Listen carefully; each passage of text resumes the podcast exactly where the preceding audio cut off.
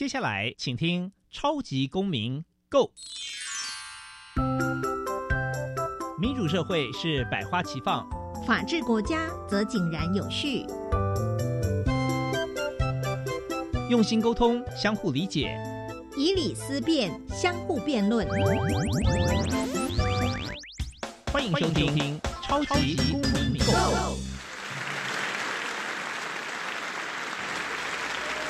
各位听众朋友，大家好，欢迎再次收听《超级公民购》。《超级公民购》是由教育部所委托，由国立教育广播电台以及财团法人民间公民与法治教育基金会联合直播。我是节目的主持人苏格格苏明祥。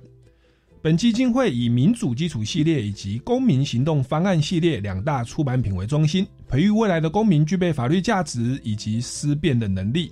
此外呢，我们关注教育现场的辅导管教议题，目前出版的《老师你也可以这样做》。以及老师，我有话要说。针对校园常见的辅导管教议题，提供法律以及教育的观点。此外呢，我们每年固定举办全国公民行动方案竞赛，不定时的举办教师研习工作坊，期待与社会各界合作，推广人权法治教育。接下来进入小小公民庭看厅，小小公民庭看厅。在这个单元，我们将会带给大家有趣而且实用的公民法治小知识哦。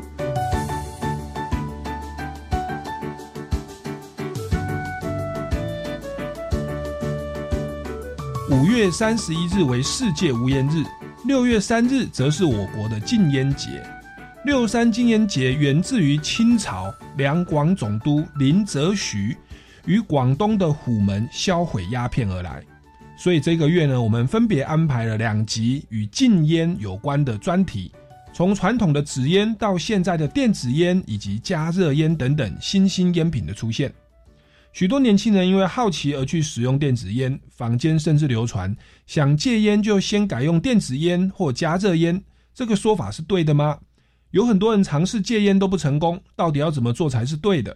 听说有戒烟门诊，该怎么去挂号？我们今天就请到这位卫教专家来告诉大家，其实戒烟真的不难。接下来进入公民咖啡馆。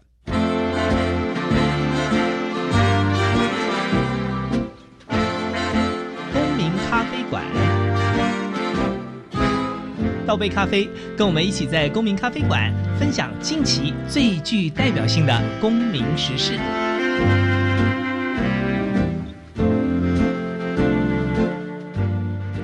各位听众朋友，大家好，欢迎再次收听《超级公民购》。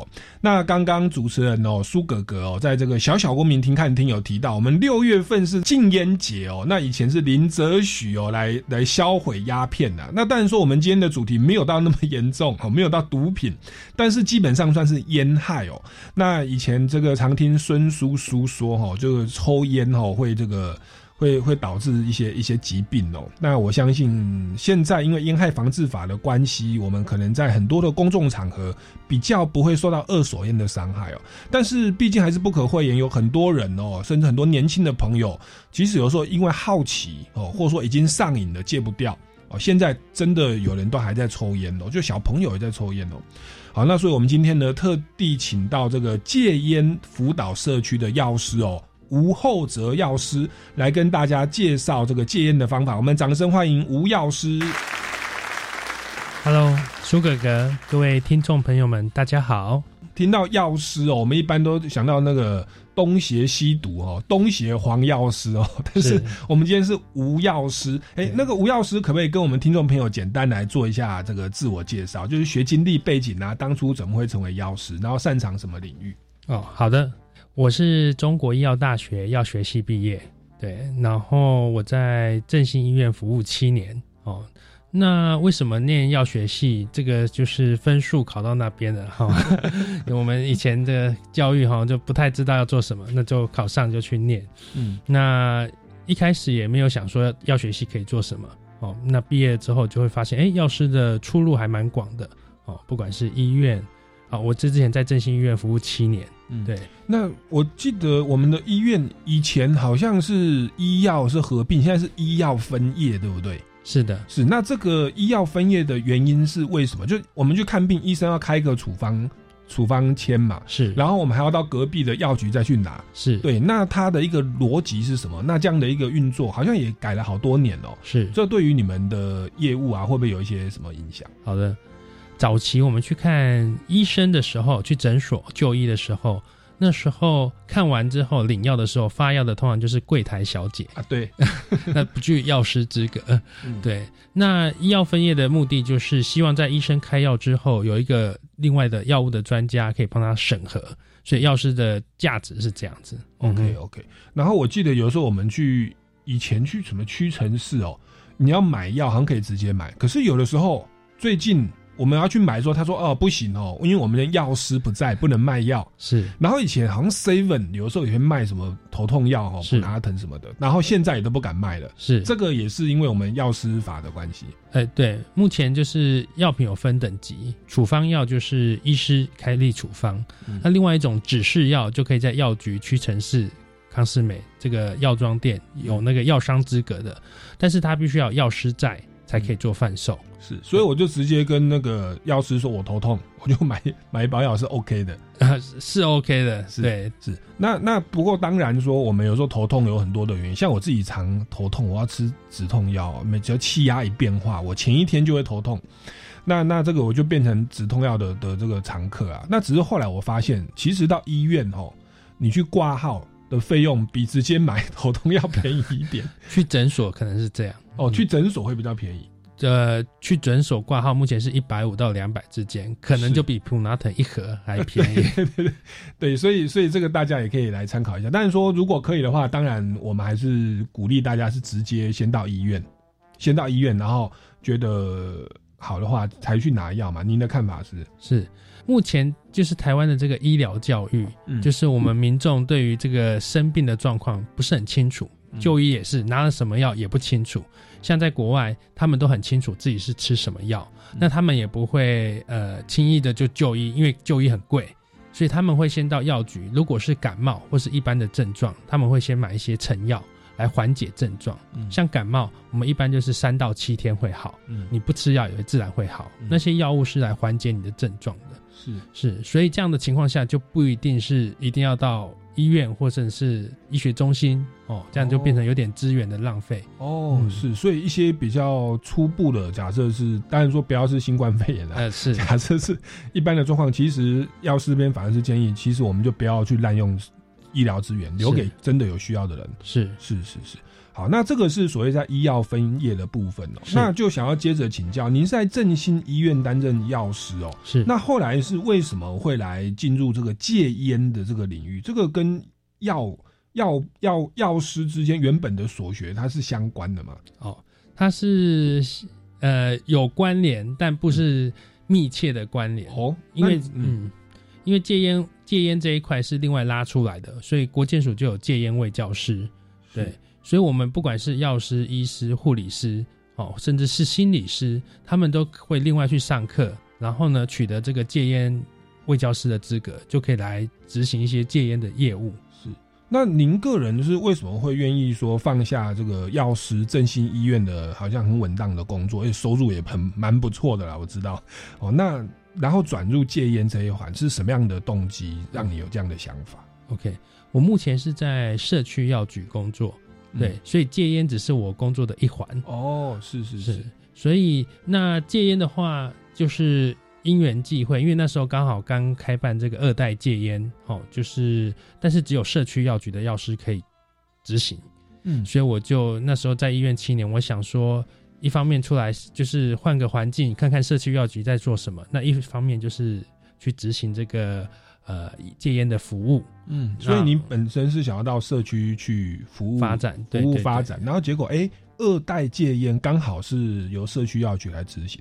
那什么叫二代戒烟？我们听过二代健保还要被扣钱，是 二代戒烟是什么东西？好，目前这个戒烟的方式有几个，健保会有支付一些费用。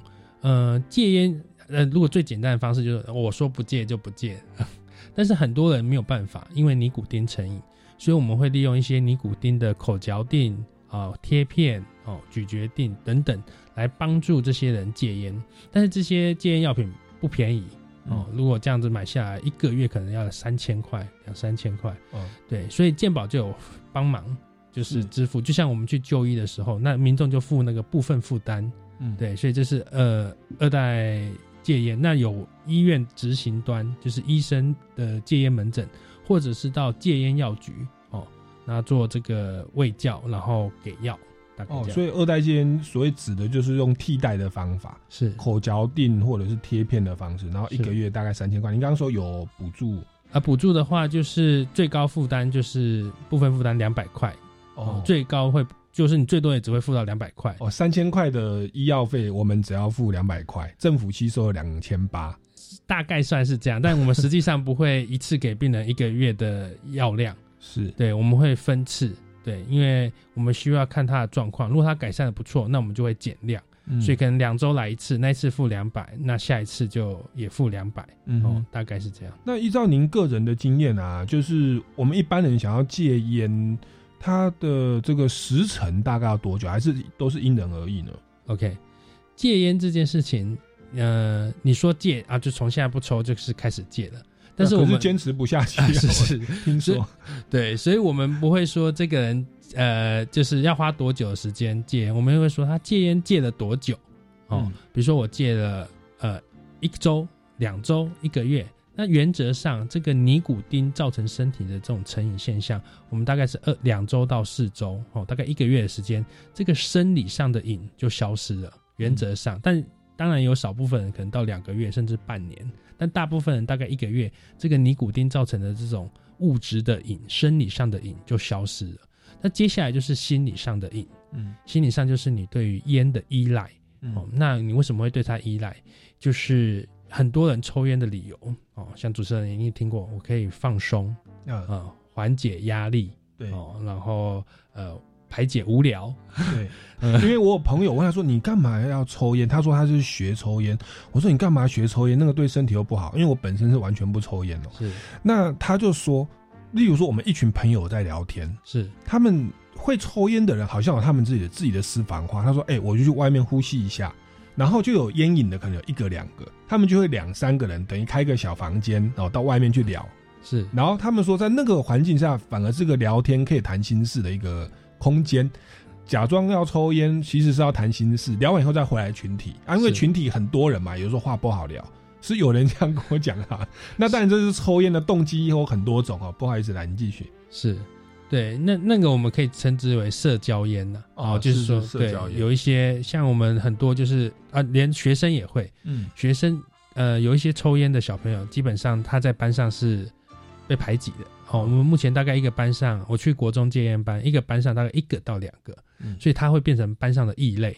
哦那，这时候他没有朋友怎么办？到厕所去找 找同类的人，他们有特殊的话题。是 OK，他们可能是一种排解压力的一种方法，在主流的价值里面，如果没有得到认可哦，他有时候用这种方式。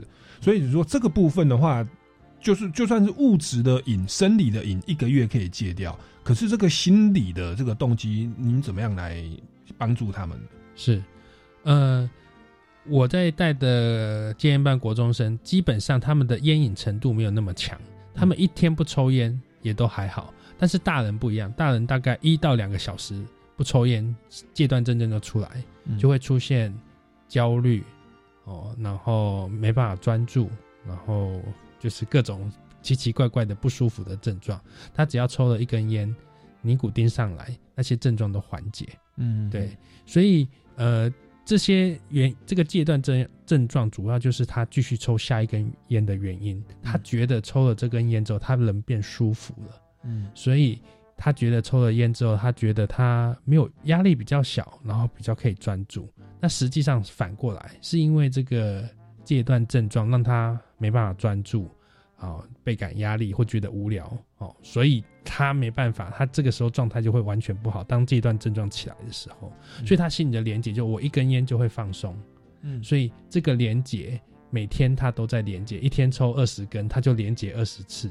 那这样长期下来，几年下来，这个连接很难被打破。所以您个人的辅导的经验是，学生还比较好戒，因为中毒不深啊，还还是有可塑性。可是大人的话，它是一个长期的一个习惯。是，呃，国中生，但是他没有戒烟的动机，他没有生病，没有肺癌，没有高血压，他也没有咳嗽，那他也没有，呃，也许啦，就是他也没有，没有他没有戒烟的理由，他也没有生小孩，像有的是为了孩子戒烟哦，等等，他没有明确的戒烟理由，反而是有抽烟的理由，就是他的，他如果抽不抽烟的，他的社交关系就断掉了，原本。不抽烟的同学也很不一定会接纳他，嗯，那他也没有抽烟的朋友了，所以要找到他的动机，嗯，哦，是，所以其实每个人都有他的抽烟的理由跟依赖性，然后也有他们的这个想要戒烟的动机。像妈妈如果生小孩，她可能为真的是为了这个就完全就戒烟了，是是，所以很重要的是动机的部分，就是你。找到动机就是你戒烟的开始，是。但另外一个部分就是复抽的部分，一定要帮他打断。像有的人生完小孩之后又开始抽，因为他动机消失了。小孩会抽到二手烟呐，他应该要等小孩长大。呃，对，所以就看看人，有的人觉得好像也还好，因为有些人其实我们呃大概四十年前男性抽烟率高达五成，所以几乎每一个男生两个男生就有一个抽烟，所以他们这样也看个爸爸妈妈这样抽烟抽二三十年。也不见得身体有太大的状况，所以他们可能觉得，哦，侥幸的心态应该不会那么倒霉。是对。那您本身有很多的心力是放在这个孩子们哦，小朋友的这个戒烟的宣导。是。那就您的这个辅导的个案哦，您您有看过那个最小是从几岁就开始抽烟的？那他们的原因就是为了要交朋友吗？还是说排解压力？好，那我我这边。呃，听到的就是我问这些国中生，他们最早开始抽的是小学四年级，那也有台中的一位药师，他说他问到的是小学三年级。嗯，那我再呃再继续追问下去，说，哎，那家里有没有人抽烟？通常是有，哦，所以他就比较有机会拿起来试试看，就想好奇这什么味道。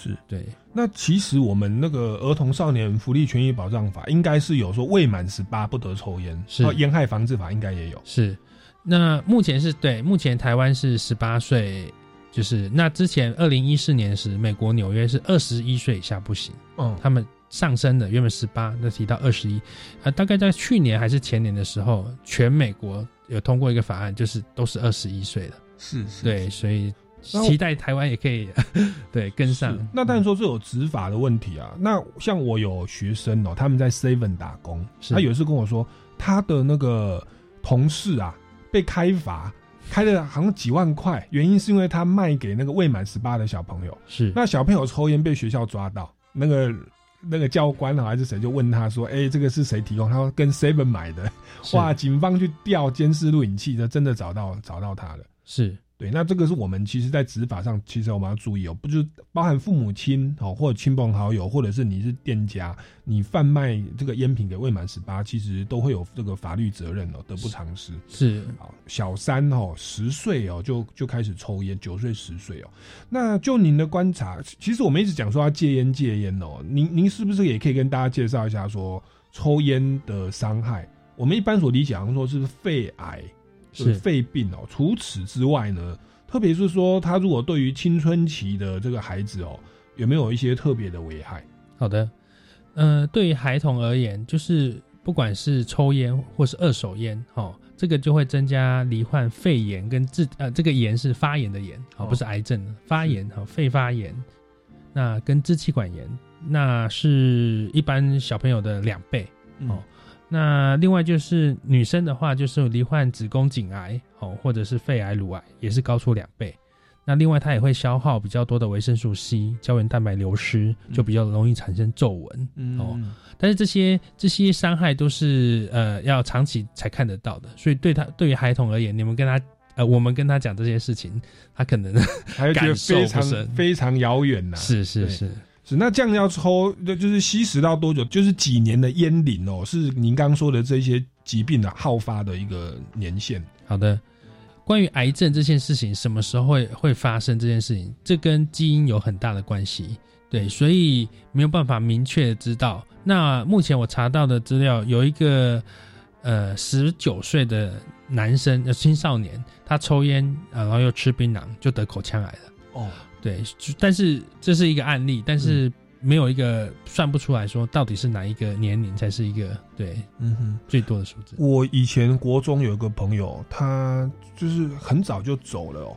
他就是以前会抽烟，然后呢去打撞球。是打撞球的时候，他是配哦有那种这样讲哦，不晓得是真的假的，就养乐多配配热狗啊，培根配养乐多，好像这样吃一吃，然后再加上抽烟，就他当然还是有很多遗传的因素啦哦。是他后来就真的得癌症，就就就先我们去天国报道了。是对，那所以其确实这个抽烟会有这样的一个症状，其实那这也是我们为什么要大力来宣导说就是要要来戒烟的原因喽。是哦，那这个是您在辅导的时候的的一些现象哦。那目前也在请教一下，我们有所谓的烟害的防治的宣导活动，对不对？是。那您这个烟害防治的宣导活动，目前在校园，你是透过社区的药局去去推动嘛？然后孩子们的反应怎么样？他们接受度如何？好的，那我们分两块，一个是戒烟宣导，嗯哦，就是还没有抽烟的，我们会对他做戒烟宣导；另外是已经在抽烟的，哦，我们就会进行戒烟班，哦，就是这两个有点不太一样。嗯那我先讲戒烟宣导好了。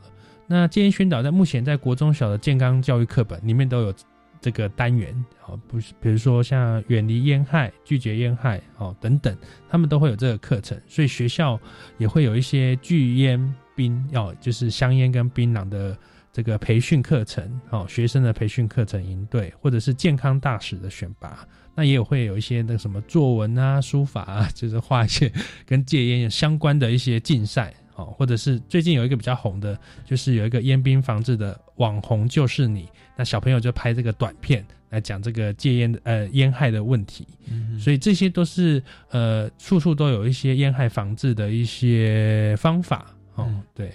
那另外一个是戒烟班，戒烟班一般来说都开在国中哦，因为国小就比较没有发现，国中跟高中，那戒烟班的学生，呃，我第一年去上的时候就。倍感挫折，因为这些人其实平常上课也没有在听的，对哦，他们就是一群，就是去学校呃呃找一些尽国民义务教育的义务的人。是，那我很认真的教，那他们就是对，那如果你跟他管秩序，哦，他就干脆给你睡觉，嗯哦，对，就是那你不能管我，那我就很挫败，那我就回家就哭了，然后告诉自己再也不要去讲了，因为一点成就感都没有。是对，但是后来第二次那个卫啊，通常是地方的卫生所哦，或者是卫生局就邀请我去，第二次邀请我，我又不，我是一个不好意思拒绝人的，我又去。对，那第二次、第三次，慢慢像我这样，大概讲了八年了。哦，对，那慢慢就得心应手，知道要怎么样跟他沟通，或者是跟他呃，就是深入了解。是对，是，那这个部分应该有蛮多的心得哦、我觉得可以给学校的老师跟甚至父母亲来做参考。我们先进一段音乐哦，待会再来请教一下这个吴药师。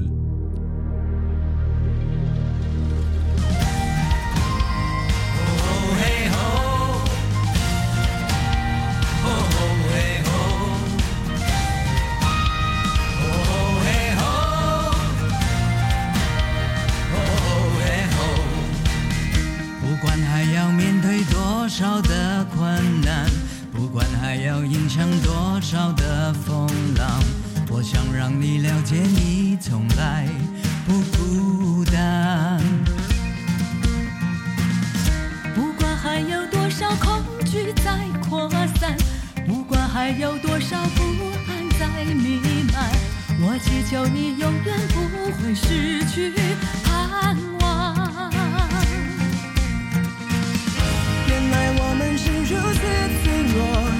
相撞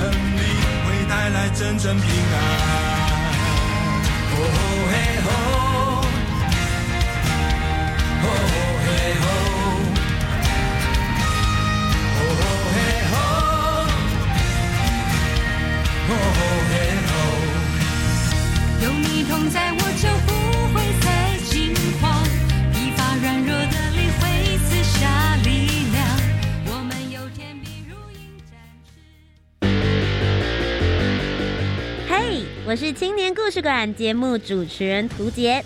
职涯探索、创新培力、公共参与、国际行动、壮游体验，哪一个面向是青年的你愿意花时间去做改变与感动的呢？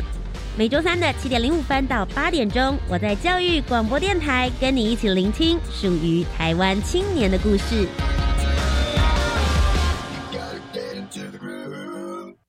高中理化科目要如何线上学习呢？教育部持续扩充学习资源，例如在 YouTube 平台上面就增加了我们熟悉的英才网，以及和国教院与台达文教基金会合作开发的台达摩克师频道哦。那除了理化以外，还提供了哪些内容呢？还有高中数学、生物、地球科学等一共五种学科学习资源，另外还有技术型高中数学和电机电子群科的核心科目哦。以上广告由教育部提供。医生啊，我食药啊了后，全身起红疹，吹破还阁发烧，那哈呢？食药啊期间有起疹、吹破、脑痛、目睭红、发烧，都有可能是药物过敏哦。正当使用合法药物，造成严重药物过敏住院，可向药害救济基金会咨询：零二二三五八四零九七。以上广告由卫生福利部食品药物管理署提供。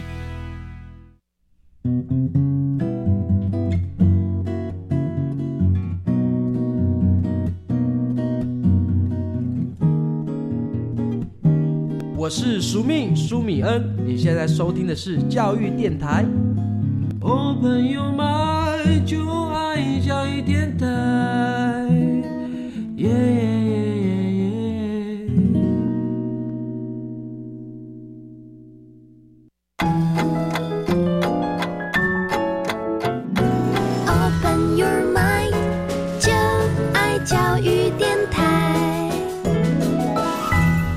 各位听众朋友，大家好，欢迎回来《超级公民购》。那我们今天很荣幸哦，邀请到这个中国医药大学的药学系哦科班出身的吴厚泽药师。那他在振兴医院服务了这个非常长的时间，但是他到社区药局哦去服务社区民众。那结果呢，就因为刚好政府在推动二代戒烟哦，他就成为这个戒烟的一个讲师哦。那刚才有提到说，他到校园去发现这个戒烟班哦比较多是国中哦，大概慢慢进入叛逆期了哦，比较开始会抽烟。那你一开始好像遇到了一些挫折哦，他们不太理你。但是后来你是怎么样克服，跟这个孩子慢慢突破他的心房？有没有一些心得可以跟我们来分享的？好的，嗯、一开始一开始我就是像一般的这种戒烟卫教，开始讲啊烟害啊什么呃 烟对身体的危害等等。其实基本上这些小朋友他都知道了，嗯，他们已经听过不知道多少次了，对，嗯所以那些对他而言是一些很无聊的事情。是，那我后来就会找上网找一些短片，哦，或者是一些有一些就是刚刚类似讲的一些戏剧，嗯好笑的，或者是卡通在讲这个烟害的部分。那另外一个方面就是要跟他们呃聊天，像小朋友就我一开始的开头我都不是讲烟，我一开始就讲十八禁。嗯，我就问各位同学说：“哎，有哪些是十八禁的事情？”哇，嗯他们就很兴奋哦，哎哎，不不能看 A 片啊，哦，不能骑机车，那就很兴奋的讲，然后就讲到不能抽烟，然后最后讲到不能吃呃不能喝酒之类的。那再从这个讲下去，再讲到什么是瘾哦啊，上网成瘾哦，或者是烟瘾、酒瘾哦等等。他又讲到有一种是像呃性爱成瘾，然后讲到他们这就很兴奋，然后就是 对，所以要讲一些他们呃生活上可以接触得到的，哦，那对，那他们就会比较有共鸣，嗯。对，类似这样做切入，嗯是是是。那结果他们到香烟这个部分，他们会觉得反而跟其他的议题比起来比较那个，但是他们如果自己有在抽，就比较有感的。呃是，那这些人基本上来戒烟班的都是有抽烟的 OK OK 那他们后来上到说，他与其来上我的课，而不想要去上班上的课，所以因为就就比较有趣，大家可以发言啊。如果在一般的课，他基本上那是课都不会嘛，他也没什么好发言的，就那边就很无聊。是对对。那那您就开始介绍到戒烟的部分。那接下来课程怎么进行的？你你也是会去跟他们说戒戒烟，呃，吸烟不好吗？所以大家要戒烟，然后他们就就本来不理你，后来就说好了，我戒了。他们整个心路转变的过程是怎么样的？好的，呃，就是讲了这么多年，其实大部分都没有要戒烟，因为因为他们没有一个明确的动机啊。对，因为刚刚说什么生小孩啦，或者是健康，健康那个都还不会显现出来，在年轻的时候。是对。那他们有一有一个班，就是有两三个，他们是一起来的，然后就打赌，一个就说你会你戒得了，那我就跟着戒。哦，就是因为 对他们就会有一些特别的动机啊，像有的人，比如说像我们小时候念书有什么动机，老师长得很漂亮哦，或者 就是啊，或者得呃爸妈会给呃奖励，对，那或者是可以出去玩哦，买电动哦等等，要要要先帮孩子们找到一个学生们找到动机，是对，所以我觉得这是最主要，因为他们就刚刚一开始提的，他们烟瘾没有那么严重，他只要找到不抽烟的理由哦，那。事情就好办。OK，那那您在辅导的过程，一般是有哪些是成功的理由？就是 也可以给我们老师、家长做一些参考呢。他们孩子们怎么样会特别想要打？除了打赌以外，奖金打赌还有没有？好，呃，大部分的学生他抽烟的理由就是那个环境，嗯，就是呃，像我们最困难就是家里如果有人抽烟，你叫他戒烟，那。那就是很难很难，因为就是爸爸也在抽，或是哥哥也在抽，这种就是很没有办法，除非他爸爸或哥哥也戒烟的，是。对，所以这个就比较困难。那也有少部分的是家里人都没有抽烟，对，那他自己本身有抽烟。哦，那这种呃，像我之前遇到案子是女生，嗯，对，女生就是她可能因为同学啊、朋友之类的，对，那女生她我那是我说的那个因为朋友一起戒烟的，呃，就是女生，嗯，对，那男生就。就很难。对，甚至有的男生，因为他国小开始抽，他已经有烟瘾了，他每节下课都要去抽，嗯，对，那这种就是也是非常困难的，对，所以我觉得一开始就是他环境的关系，如果他可以跟那些抽烟的朋友分离，或家里塑造一个没有抽烟的环境，这样才是一个开始，是。对，所以如果你一直劝他戒烟，但是他的环境没有改变，他还是在跟那些抽烟的朋友在一起，这我我想是，嘿。短时之间都是没办法戒烟的。嗯，是。其实如果父母亲本身有在抽，那你说你要他回到家里用那个烟害防治法哦，去面对他的孩子，可能就很难。而且我们常说言教不如身教，是小孩子说啊，我们未满十八不能抽，啊，你抽那么开心，你是说烟害会怎样怎样，你都不怕不怕得癌症了，我还怕。那个身教确实环境原生家庭是影响很大。那我们就会去想说，如果我们是孩子哦。那我们面对这样的环境，或者说我们是学生，那我下课同学找我去，哇，他就在厕所就在抽烟的。有时候我们去厕所都闻到这个二手烟。我们面对这样的一个恶劣的环境哦，我们可以怎么做？其实这个是不是也牵涉到二手烟的一个处置的方法？我们面对二手烟，就是说别人抽烟呐，我被迫强迫要吸到，我们有没有什么样一个比较好的方法？除了说我用烟害防治法说，哎，我制止不听要罚你钱之外，还有没有其他的一些方法？好的。那目前这个，如果是国呃，就是十八岁以下学生抽烟，理理论上要上这个戒烟教育，那实际上他是他是有要监护人一起上这个持续上这个戒烟教育的。那如果不来上这个戒烟教育，要罚钱，罚监护人是哦，不是罚那个学生哦，是罚监护人嘛。所以我都笑说，哎，如果你。不喜欢啊，跟妈爸妈吵样，你就哦，让他不上戒烟教育，他就会被罚钱。但实际上在执行上可能有一些困难哦，就是对，不见得家长有来。所以我觉得，如果说为就是能强力执行这件，家长到学校，然后跟着学生一起上这个戒烟课，我觉得这个这样的情形就可以更有效的帮助学生戒烟。嗯，而且家长，我觉得如果。正让他去正视这个对孩子的影响，然后孩子从小抽，也许长大就会像父母或爷爷奶奶这样，哦，就是有产生的一些疾病，他们可能就觉得要要及早治疗。我记得我小时候，爸爸叫我好好刷牙，一天刷两次，哈，还用牙线什么，我说又不会痛，有那么严重吗？哇，我到现在哈，牙齿都开始掉了。哦，那就是小时候那个根基没有做好，所以由父母亲过来人的经验，然后去去自己来做一个那个，就是负负面的教材然后然后去 告诉孩子。那在这种情况下，也也许会是一个比较好的做法。我就蛮好奇，想请教一下，您实务上说他们是这个戒烟班，是那戒烟班是他自己举手承认说，老师我我我家里有抽烟，还是说被抓到违禁品才会进入这个班级？嗯，对，大部分都是被抓到，被教官被抓到。OK，对，是那所以被抓到就开始追问哦，这个是哪里？哦，爸爸妈妈也在抽哦，那个怎么样？哦，难怪有说那个 seven 哦或者便利商店然后卖给我就被开罚。OK，所以 其实这个辅导，特别是孩子，他是整个家庭的问题哦，应该应该从家庭哦，从父母亲这边来着手。是好，那我们先进一段音乐哦，待会再持续回来请教这个吴后哲药师哦，有关戒烟的烟害的相关的问题。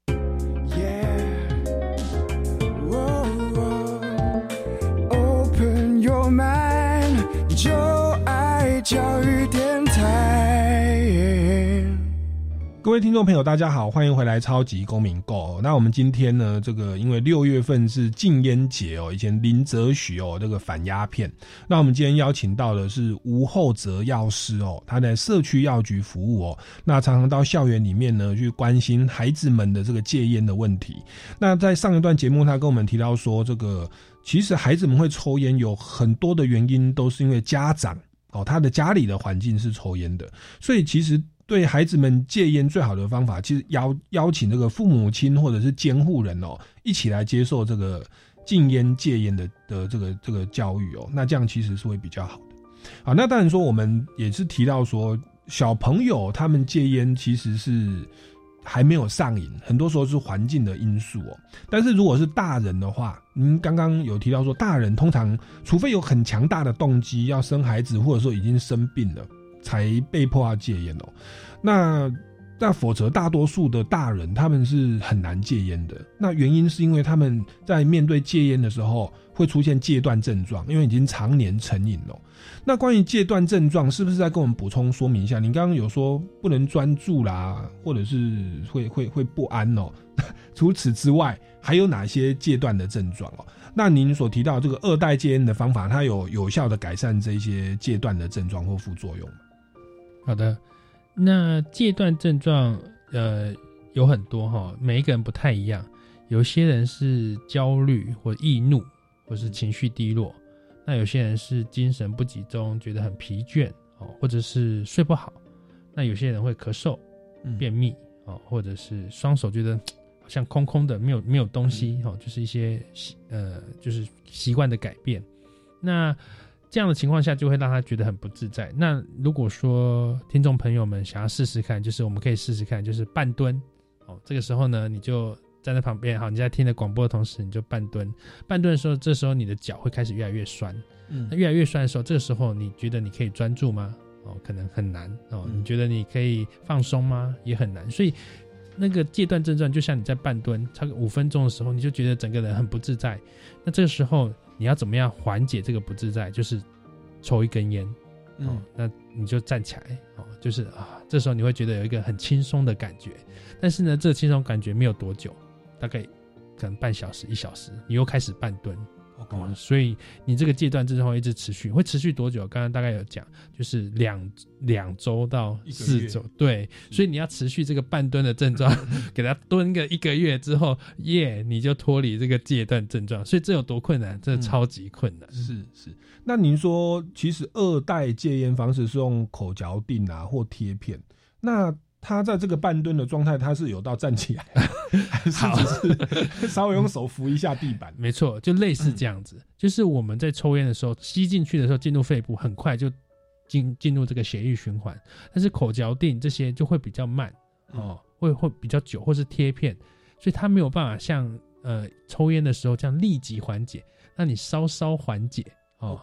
然后之后，哎，你觉得你慢慢好像适应这个状态了，就是扶着墙 半蹲这个状态，这时候量在减半，哦，那减半之后，哎，你呃好像又感觉又压力又来，但是慢慢慢慢你就会感觉得又适应了，然后最后就拿掉，哦，它是有点像循序渐进这样子，是，但是你没有办法用，我现在抽二十根烟，而且变十根烟，变五根烟，这这比较困难，嗯。对，因为抽烟它就是立即马上就。哦，就是很强的尼古丁，对，他就马上就达到那个状态，所以这样的状态就比较不容易。哦，嗯，是，所以其实就跟戒毒一样，也有有所谓的那个替代的疗法，是什么美美沙酮疗法，那是毒品的、哦。是那但是我们这是烟哦，就是用口嚼定或者是贴片的方式哦，慢慢让身体去习惯哦。那您的经验有没有最短成功的？你就说就是两个礼拜、一个月，那有没有最长？应该说也没有最长，就是他等于就是一直没有成功。是我们怎么样去 去界定这个成功失败的标准？就是会不会在抽烟嘛？是还是有有我有时候有的朋友很硬很很嘴硬，他说我没有烟瘾啊，那我就抽一抽抽，我要戒随时可以戒。是那那这种状态下，怎么样来定义戒戒烟好成功？戒烟成功这件事情，原则上我们脱离一个月哦，或者像我们一般戒烟者，我们呃来门这个药局戒烟三个月或六个月，我们会追踪一次，嗯是否有复抽嗯哦。所以我们通常会觉得说，哎，你只要三个月没抽，原则上你就算成功，因为你那个尼古丁的瘾理论上也差不多消失了。嗯哼对，那接下来就是看你什么时候会再复抽回来。是，那那个复抽应该就是心理的因素了，就是老朋友又见面，他说：“哎、你以前不是抽啊，来一根，我记得你有抽烟的、啊。”那你这个戒烟戒了半天就被他破功，那其实，在医学上来看，他可能就是另外一个新的循环，又重新开始抽烟的没错概念。没错。OK OK，但是也有的确有一些人是他没有什么烟瘾，就是他像我刚刚说的，大概有烟瘾的大概半小时一小时就必须要再抽下一根烟。嗯对，所以但是有些人他可能半天不抽也还好，就是他烟瘾没有像这种人戒烟就非常容易，他就就他只要找到动机就直接就戒掉了。也有人就是一天这种三根五根烟的这种人，其实没有没有产生依赖性，所以只要意志力够坚定，应该很快就可以解决。有一种叫加热烟，这个是什么样的状态啊？它也是尼古丁的成分吗？然后它可以用这个东西来协助戒烟吗？它它是会等同于二代疗法的什么口口香糖或者是贴片的概念吗？那目前市面上有有两种，嗯我们叫做、我们现在国健署叫它新尼古丁产品，或者是新烟草产品。哦，呃，我们先讲加热烟好了。加热烟其实很简单，加热烟就是我们一般是用打火机点燃这个烟草，那加热烟只是用一个电子设备把它加热，所以它本质上跟香烟哦就是一模一样，就是它的尼古丁啊、焦油啊、危害啊、二手烟啊都是一模一样，只是加热方式不一样。嗯嗯。那另外一个比较特别的是电子烟哦。那像我们这个烟应该是写烟火的烟，因为我们通常有尼古丁的，我们就会写那个草字头的那个烟。嗯哦，这种电子烟有分两种，一个含尼古丁跟不含尼古丁。哦，还有分对，是那不含尼古丁就有点像是芳香精油这样，哦然后产生一些气雾哦。那有尼古丁的话，就是一样会成瘾。那它的致癌物可能跟烟草有点，它没有焦油，嗯哦，所以有人说，哎，没有焦油就不会致癌，但它有其他致癌物质。哦，对，所以有一些甲醛啊、乙醛啊等等，所以它也是有致癌物。但是它你用的这个的好处是，它没有像香烟这么臭。嗯嗯，所以甚至它会加一些水果味、芳香味。如果它是贩售是不含尼古丁的，可能目前法律上是没有，除非它长得像香烟。嗯哦，如果它又长得不像香烟，就很难去就开罚。就是一个芳香剂的概念。对，大部分的卖这个电子烟呢，应该都会卖有尼古丁的，因为它就是因为要转换嘛，我不要抽香烟，那你先给我一个没有尼古丁的，我是我还是没有办法。期待这个政府的法律哦，目前也都在修法了，希望呢能管制的更严格哦。目前如果是有尼古丁的电子烟，它是非法的产品。是加热烟的话，它在定位上是就是是香烟，香烟啊哦，它只是加热的方式不同。对，OK，它不是不是点火啦。是呃，对对，它是用那个电子加热，那那电子加热它还是有个香烟，然后前面会燃烧，慢慢缩短这样。哎，对对对，就是一样，只是换一个方式加热。哦，它只是换个方式加热啊。所以如果所以真的比较颠覆我们观念，叫电子烟的。对，是。那电子烟的话，如果说是没有尼古丁的，它是目前还是合法，有点像芳香剂。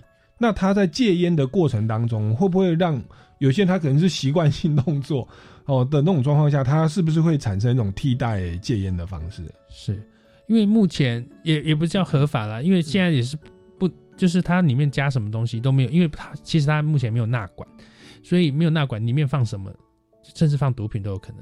哦，所以根本就不知道，就是现在目前就是只有一个灰色地带。是对对，所以有些人就觉得全面禁止会比较安全。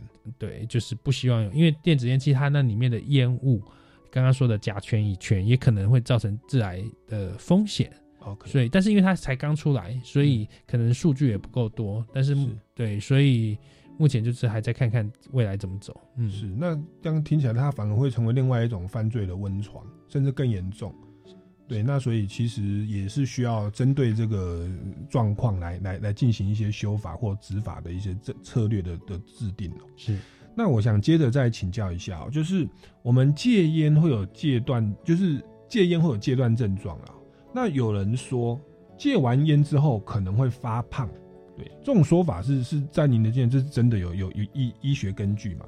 好的，嗯、戒烟之后体重可能会上升哈，因为戒烟的那个基础代谢率会恢复正常哦，所以有可能。那那另外一方面是吃戒烟之后，有一些人就是吃东西觉得吃不饱，嗯很多人吃饱之后要来一根烟哦，性行为之后要来一根烟，他才会达到那个满足的点。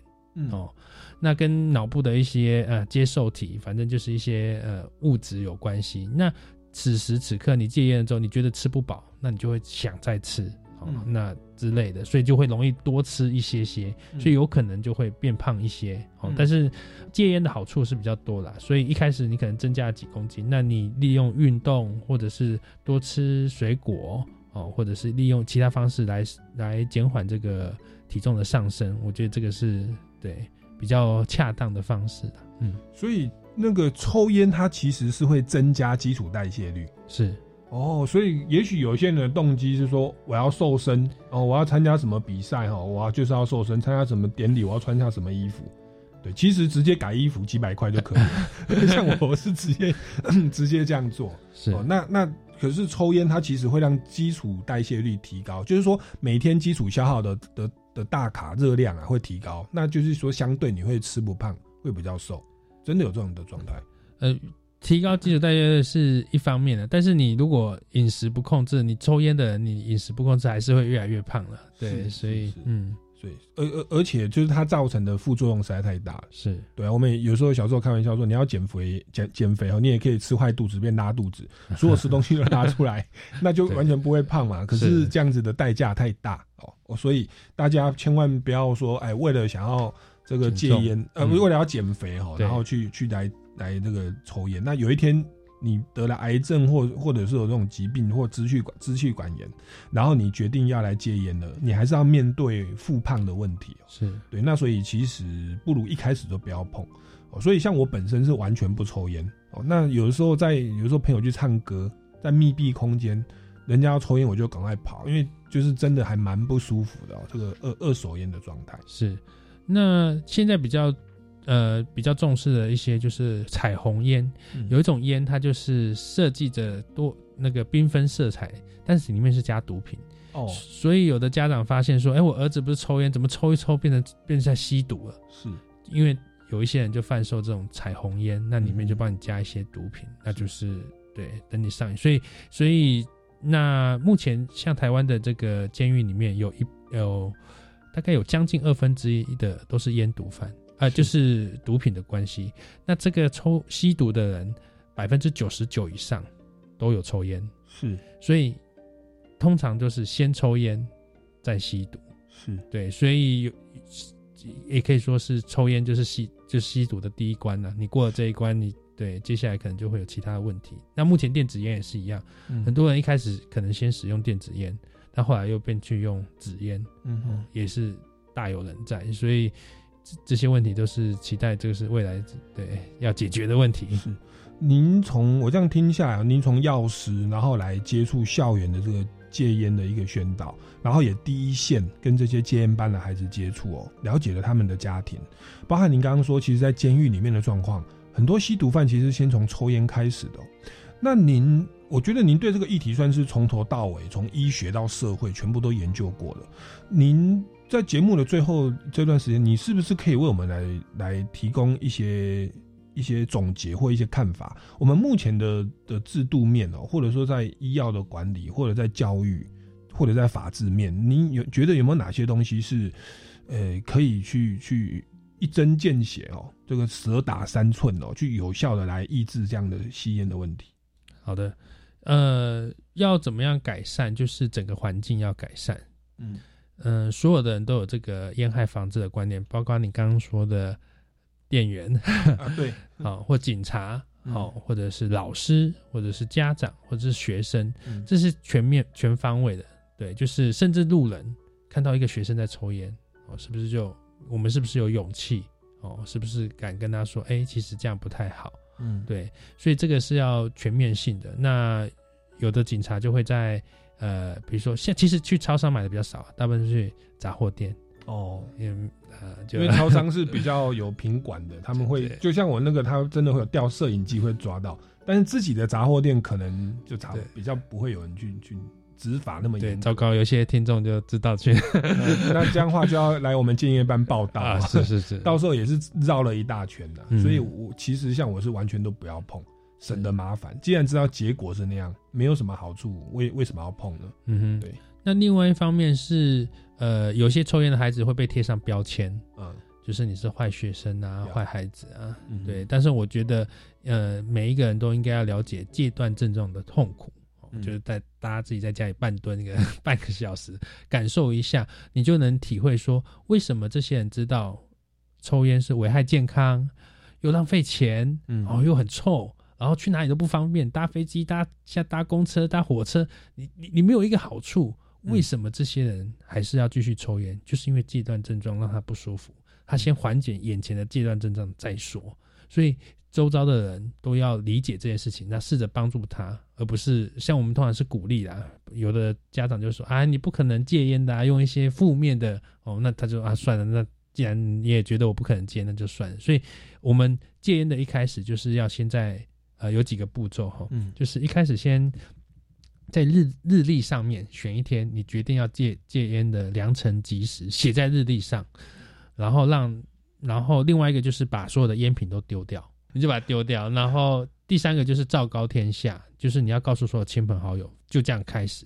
那我讲一个例子好了，李罗哦，一个艺人，啊，我知道，他怎么开始，他怎么戒烟成功的？就是他跟小燕姐打赌，他那时候好像就跟他说，八月八号的时候，父亲节之前要戒烟。嗯，那他就想说，好啊，那就就等到那个时候再戒。但是呢，小燕姐又帮他安排了做这个目前这个戒烟大使，嗯，他就去拍摄影片啊，什么戒烟大使。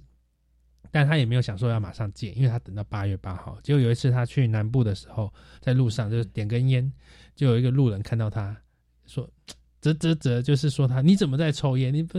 啊，他就突然想到啊，对我是戒烟大使，他顿时觉得面子挂不住，戒了就戒了。OK，、对，然后他那时候跟小燕姐打赌是说啊、如果戒烟的话就给你十万块。哦，那到时候八月八号，小叶姐就会说：“哎，你真的借了，拿来十万块。”然后他就拿下这十万块，然后退他也不是，收下也不是，再加十万块捐给那个董事基金会。哦，嗯好棒，嗯，是，所以如果有要戒烟或想要知道类似相关资讯的人，上网这个董事基金会哦，这个有一个华文戒烟网，很多的资料在你上面哦，有一些故事啊，或是一些成功的案例啊，戒烟的方法、啊，刚刚讲的哦，全部都在上面都可以看得到。对，所以大家可以我再讲一次，就是那个华文戒烟网董事基金会的华文戒烟网。嗯哼。那所以抽烟是百害而无无一利啦，伤身体、伤健康、伤人际关系，还要被开罚哦。您一开始有提到说是环境的因素哦，其实我觉得孩子们的有的时候抽烟，特别小朋友，他们有的时候是为了争取同才的认同，或者是叛逆，觉得自己很帅。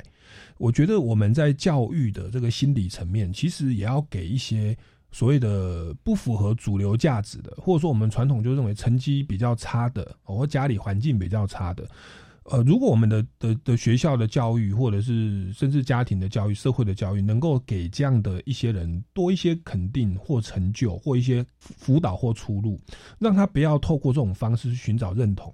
是我我我觉得它也是一个治本的方法。没错，哦没错。除了我们一直在讲说戒烟，呃，抽烟是很不好的行为，从心底让他们觉得快乐满足，不需要做标新立异、犯罪或者是伤害自己，很帅，不用用这个来肯定自己哦。那这个是需要大家一起来努力哦。那我们今天这个非常感谢吴药师来到我们节目的现场哦。各位听众朋友，如果对于本节目有任何的建议哦或问题，欢迎到超级公民购的脸书粉专来留言，或者到民间公民与法治教育基金会的官方网站来关切相关的讯息哦。那我们超级公民购下个礼拜六下午三点零五分空中再见，拜拜，拜拜。